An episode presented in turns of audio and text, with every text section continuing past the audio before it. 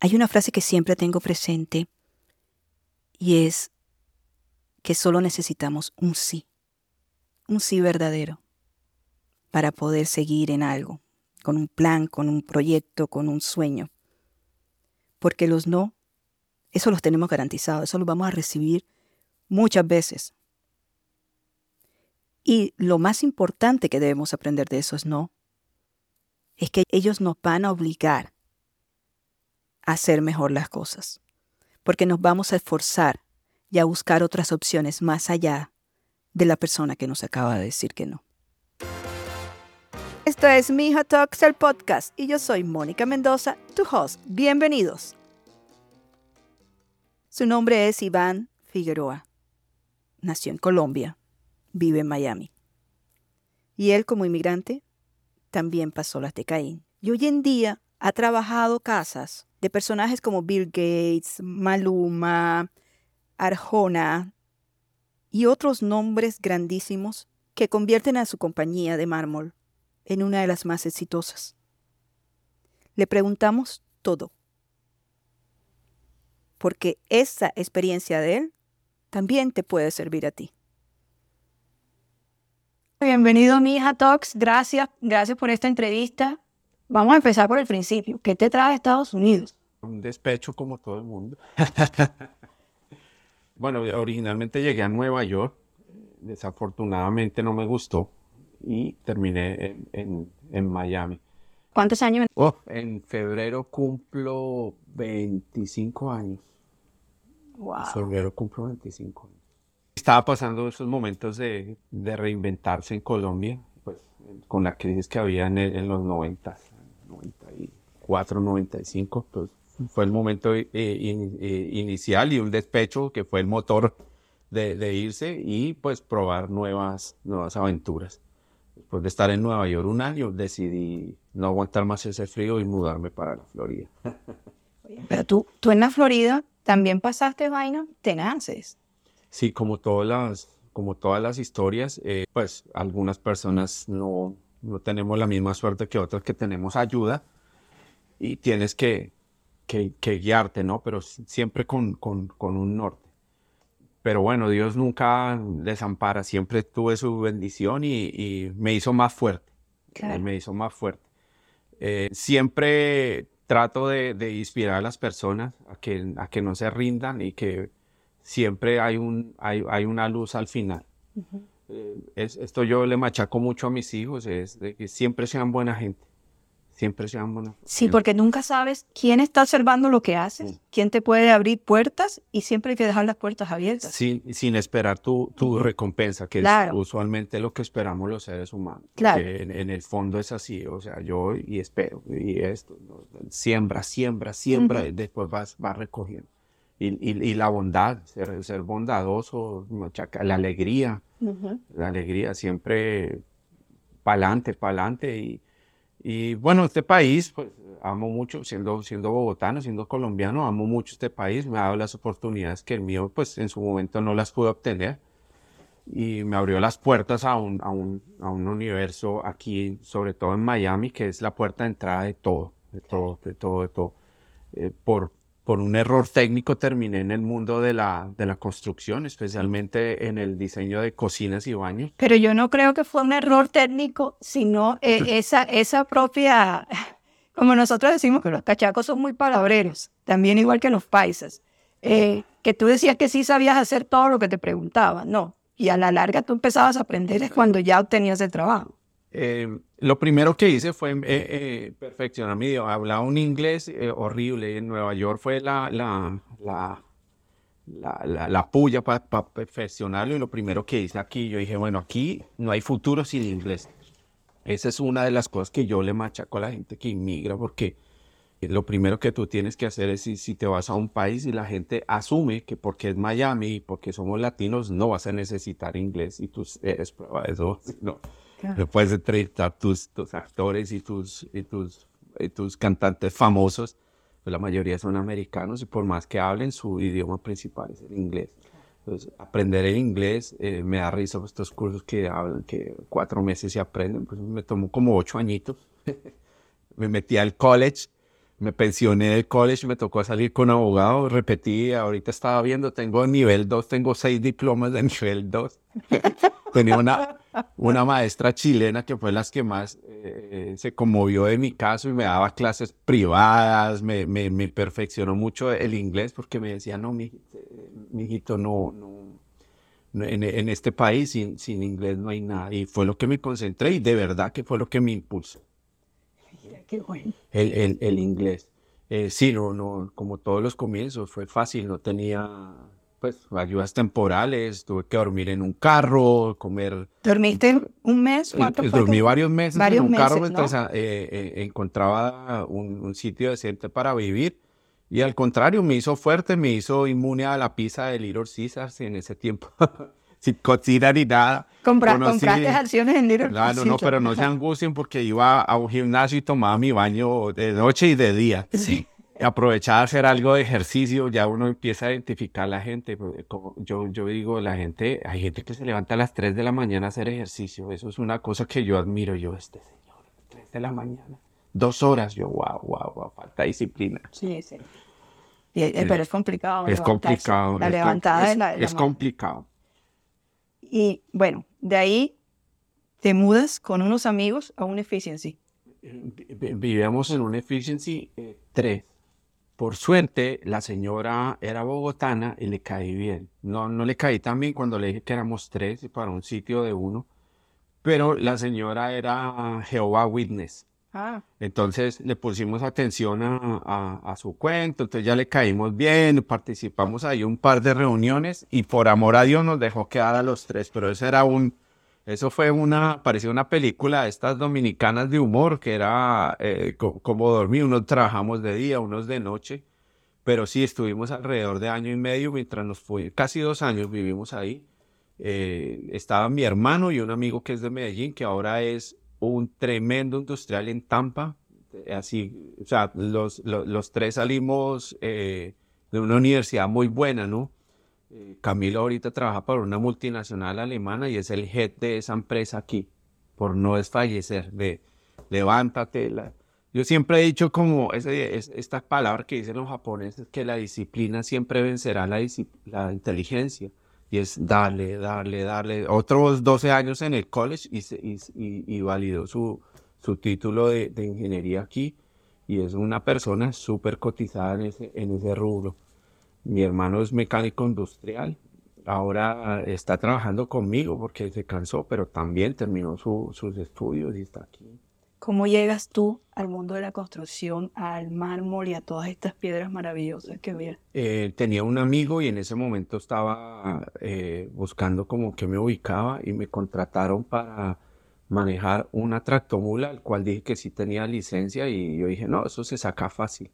Y, ese, y esa tractomula traía atrás un montacargas y había que hacer delivery detalles. Bueno, eso fue una odisea. En, mi intento me llevé como unos 7, 8 buzones.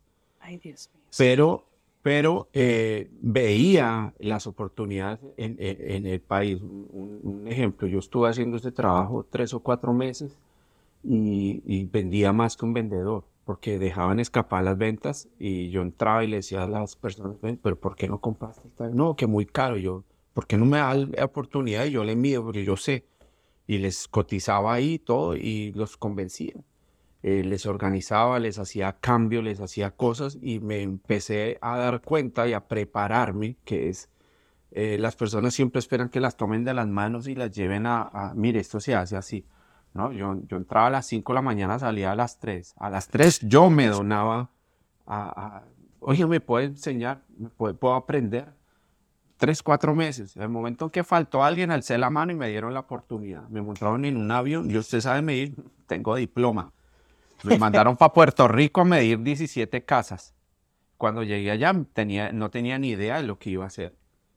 Pero pues la iniciativa, compré un rollo de papel craft y hice, eh, no, sé si tú te acuerdas, Mónica, en nuestros colegios que nos tocaba hacer el mapa mundi, Ajá, calcar, el calcar, pues calqué todas las cocinas, una por una, tres días. Cuando llegué, mi jefe ve los, los, los croquis y se queda mirando y me dice, ¿qué has hecho? Y yo, wow, ¿qué hice mal? Tú eres un genio. Esto va a quedar más que perfecto. A mí no se me hubiera ocurrido esto. Eh, me había inventado una técnica sin querer. Y ese sistema todavía lo usan en algunas de las compañías del Doral, que era el área donde yo trabajaba, era hacer las plantillas. Bueno, ahora ya tenemos máquinas aquí que hacen todo eso y reemplazaron, pero en, su momento no había. En el 98, 99 no existía esa tecnología y Puerto Rico estaba levantando. Duré casi dos años viajando todo jueves y viernes a Puerto Rico porque esta empresa tenía sucursal allá. Y poco a poco fue metiéndome en todas las áreas porque en esa época había eh, short staff, escasez de personal y me movían de un área al otro. Un hueco, no, traigan, traigan al cachaco que es inteligente, dágalo para aquí, vaya para acá. Y así fue adquiriendo desde la A a la Z en, en esta industria, también conociendo a los diseñadores, conociendo a los constructores y me volví un professional problem solver, que es, en inglés es un, en español es un, un una persona profesional en resolver problemas. Wow. Eh, me llevó un amigo a esa compañía que trabajaba en eso y poco a poco fue aprendiendo, instalé mucho tiempo pisos de, porcelanato, instalé countertops, le una hernia a eso también. Eh, estuve mucho tiempo en, en, en, la planeación porque esta empresa fue lo que hizo los edificios de, de, de Miami Beach. Alcanzamos a hacer y coordiné personalmente 18 edificios, todos los edificios famosos de eso los coordinamos con ellos piso, gabinetes, topes, tres, cuatro torres. En esa época, pues pesaba menos, fumaba, tenía 27 celulares eh, y, manejé la coordinación de eso. En eso me volví un experto. Hice muchos proyectos en Texas, hice proyectos en Puerto Rico y fui, fui creciendo de ser un camionero a, a, manejar eh, planeación y, manejar proyección de, de proyectos, el, el, project management, de los project managers. ¿Y cómo llegas a, a, tener una compañía tan exitosa como la compañía tuya? Cuando, cuando, cuando viene el problema de los, en el 2006, 2007, que viene, que se cae la, la, construcción, eh, obviamente estas, estas empresas grandes se ven afectadas y nos despiden a todos. Entonces a reinventarse. En una época en que eh, pero yo siempre he dicho que una gran caída es una gran subida. Nadie nos, nos, nos, daba trabajo. Yo dije, bueno, pues yo sé hacer esto, voy a tocar puertas. Eso, como decía mi mamá, pía que si le van a dar reciba. Yo tocaba puertas, me cerraron todas, pero ¿qué es lo peor que puede pasar, nunca Que te digan que no. Pero uno me dijo que sí. Una persona me dijo que sí, agarró un cheque, me lo dio en blanco y me dijo, ponle los números que necesites para que empieces tu negocio. Me acuerdo tanto que me temblaban las manos de alguien que te haga un ofrecimiento, no sabía qué, escribir, yo casi escribo mil dólares. Pues este amigo me ha prestado diez mil dólares y compré una máquina que estaba hecha con un camión viejo, me metí a una bodega que no tenía ni para el mes, a puro cuento, diciendo que, ofreciendo lo que yo pensaba hacer y, la gente creyó. Bueno, me llevo la bodeguita esta y pues gracias a Dios y la bendición hemos, hemos crecido. Eh, ahorita tenemos una, pues sigo con mi socio que fue el que me introdujo en esto. Tenemos una amistad de más de 20 años, somos socios por más de 20 años. Y tenemos este hijo que se llama Dynamic. Eh, como te estaba comentando antes de que empezáramos la entrevista, somos un, un canal y alimentamos y mantenemos muchos hogares y eso nos da una satisfacción. Yo sé que el dinero es importante, pero desarrollarse profesionalmente y hacer lo que a uno le gusta, eso es, eso es impagable. Eh, en este momento somos una de las compañías más, em, por decirlo así, porque soy, no, somos bien reconocidos en el sur de la Florida y estamos en el sector de high-end, de, de, de alta gama, y nos hemos metido mucho en el nicho de los restaurantes, de los restaurantes y los recintos y hemos podido eh, adquirir poco a poco ese ese ese estatus y esas cosas. También hacemos muchos trabajos para VIPs. Hemos hecho una cantidad de, de, viviendas y en este momento estamos haciendo varias y, y sobre todo con, con, con, americanos, porque lo que ha pasado aquí en la Florida es que el americano redescubrió eh, eh, la Florida, especialmente Miami. Entonces había un booming que pues nos vino súper bien y con mucha humildad asumiendo los cambios nuevos que hay. Así- Esta empresa en estos momentos, ¿cuánto cuesta? Bueno, yo creo que esta empresa debe estar alrededor de los 20 millones de dólares. De- más o menos debe estar en eso. Pues Y clientes famosísimos. sí, hemos, eh, hemos hecho reggaetoneros, hemos, estamos haciendo ahorita el Buki, estamos, hicimos Maluma, eh, terminamos Puff Daddy, le hicimos la casa a Lenny Kravitz, le hicimos al guitarrista de Metallica, eh, hacemos, eh, estamos terminando la, casa Cindy Crawford en este momento, un proyecto que llevamos casi dos años. Eh, hemos hecho trabajos para periodistas, hicimos el dueño de CNN, el dueño de Avantel, hicimos una casa a Bill Gates, hicimos Eduardo Severín, que es el segundo dueño de Facebook, hicimos su casa, hicimos la casa de Ricardo Arjona el año pasado, y nos han buscado no, no, no tanto por, por la fama, sino porque la gente le gusta el talento y le gusta el talento colombiano, le gusta mucho el producto. Algunos productos los importamos de Colombia y eso ha sido la firma. Les gusta la madera, les gusta la creatividad que hemos tenido con los diseños, porque pues ya todo está inventado y la innovación de cómo te lo voy a presentar Claro. el plato de otra manera. Y, eh, y eso ha sido nuestra firma, la honestidad con el cliente, no subestimar la inteligencia. Y en ese nicho nos hemos metido poco a poco, poco a poco, y cada vez nos, nos han llegado más. Eh, en, en ese lado hemos sido muy exitosos, pero en, en lo que es hospitalities no- eh, hemos sido aún más. Hemos hecho una cantidad de restaurantes eh, en los últimos cinco años que en- fue algo que no precisamos y ha llegado y nos llaman es para que los ayudemos a rediseñar las cosas que ya se han hecho. Iván, aparte de dejar las puertas abiertas, de ser buena persona, ¿cuál es la lección más importante que has aprendido en este, en este andar? He aprendido dos esencialmente. La primera es que te dije de la disciplina, de ser una persona disciplinada, de hábitos. Y la segunda que me ha costado pues muchas lágrimas y eso es aprender a decir que no. Porque nos han programado para aprender a decir que sí.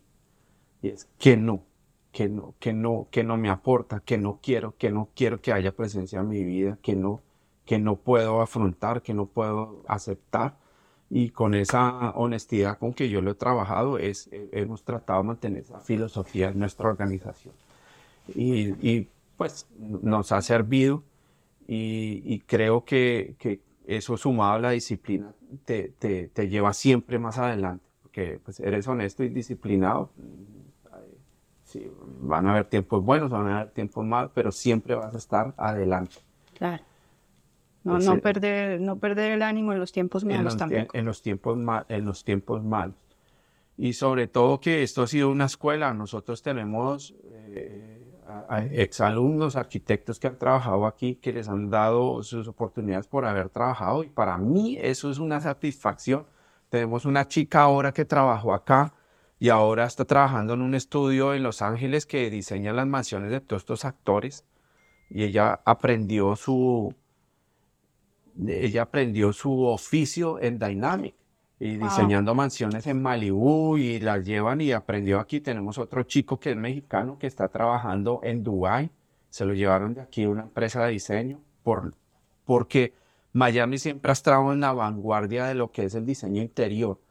Y como hay gente de tantos sitios, de tantas ciudades y países, eh, el, el diseño es bien, es como un melting pot. eh, Viene, viene gente de Colombia, viene gente de Brasil, viene gente de Venezuela, viene gente de Europa, del norte de Europa y todo eso influye en la, entonces estamos a la vanguardia. ¿Qué hacen estos países que están emergiendo? Dubái, todos sus emiratos, se llevan gente aquí para que lleven sus ideas para allá. Y eso que Europa ha estado a la vanguardia, pero vienen a buscar gente de Miami. Iván, gracias por estos momentos, No, ti, estos Mónica. minutos, porque de verdad yo sé que estás a mil, como No, siempre. Siempre y un placer tenerte aquí y bueno, ya saben, aquí estamos, Miami.